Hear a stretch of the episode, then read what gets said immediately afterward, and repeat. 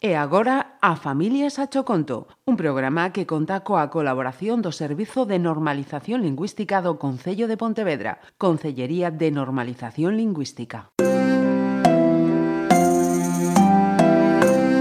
A Familias a Choconto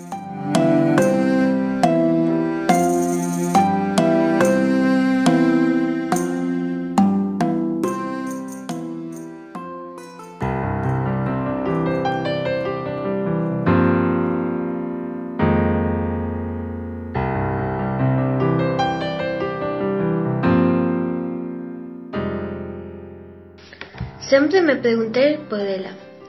Cada vez que esperto, o primeiro que vexo pola ventá é a súa casa descolorida. Todo o mundo di que está tola. As paredes da súa casa están cheas de fotos de persoas da aldea.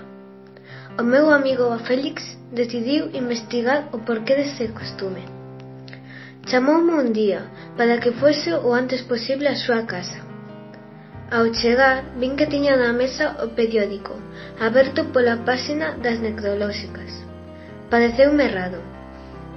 Que é isto, Félix?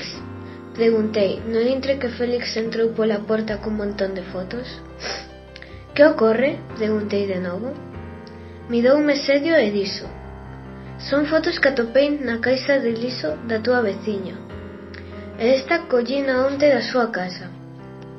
Mirei a foto, Era un retrato do pai de Luis, un dos nosos amigos. Félix ensinoume que, detrás de cada foto, estaba escrita unha data que coincidía co día en que esa persoa morrera.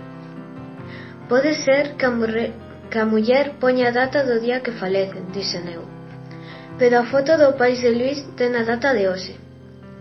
Non pode ser, o pai de Luis aínda non morrera. Fumo un pouco asustada. Cando cheguei a casa a miña nai díxome Que desgraza, morreu o pai de Luís Esa mesma noite decidimos ir Félix e Moiseu á casa da veciña. Cando chegamos á porta estaba aberta. Félix subiu polas escaleiras. Eu quedei no baixo. Pasados uns minutos. De súpeto escoitei un grito. Era Félix. Subí. No corredor atopei unha foto de Félix. dei a volta. Aí estaba a data de hoxe. A miña familia e máis eu mudámonos. Esta mañá instalouse na casa de enfrente unha señora moi rara.